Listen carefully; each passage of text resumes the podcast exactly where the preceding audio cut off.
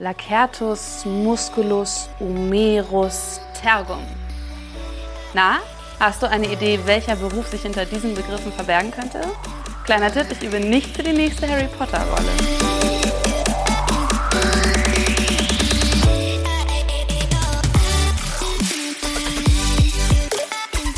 Bei diesen Begriffen handelt es sich um die lateinischen Wörter für Oberarm, Muskel, Schulter und Rücken.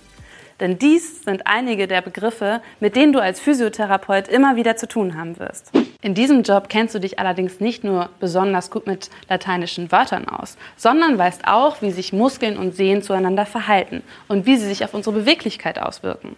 Nach einer Hüftoperation beispielsweise müssen vor allem die Muskeln im Rücken- und Beinbereich trainiert werden. Und damit auch der Patient weiß, welche Schritte nun erforderlich sind, erstellst du einen ausführlichen Therapieplan. Dabei machst du zum Beispiel vor, wie man einen Therapieball nach einer Knieverletzung richtig anwendet oder wie man mit einer Faszienrolle Verspannungen lösen kann. Die Ausbildung zur Physiotherapeutin oder zum Physiotherapeuten dauert drei Jahre und läuft schulisch ab. Das bedeutet, dass du meist an fünf Tagen in der Woche eine Berufsfachschule besuchst. Dort lernst du zunächst im ersten Ausbildungsjahr alles über die Anatomie des menschlichen Körpers kennen. Welche Gelenke, Knochen und Muskeln haben wir eigentlich und wie wirken diese zusammen? Im zweiten Ausbildungsjahr geht es dann darum, wie Krankheiten entstehen, verlaufen und mit welchen Methoden man sie am besten behandelt.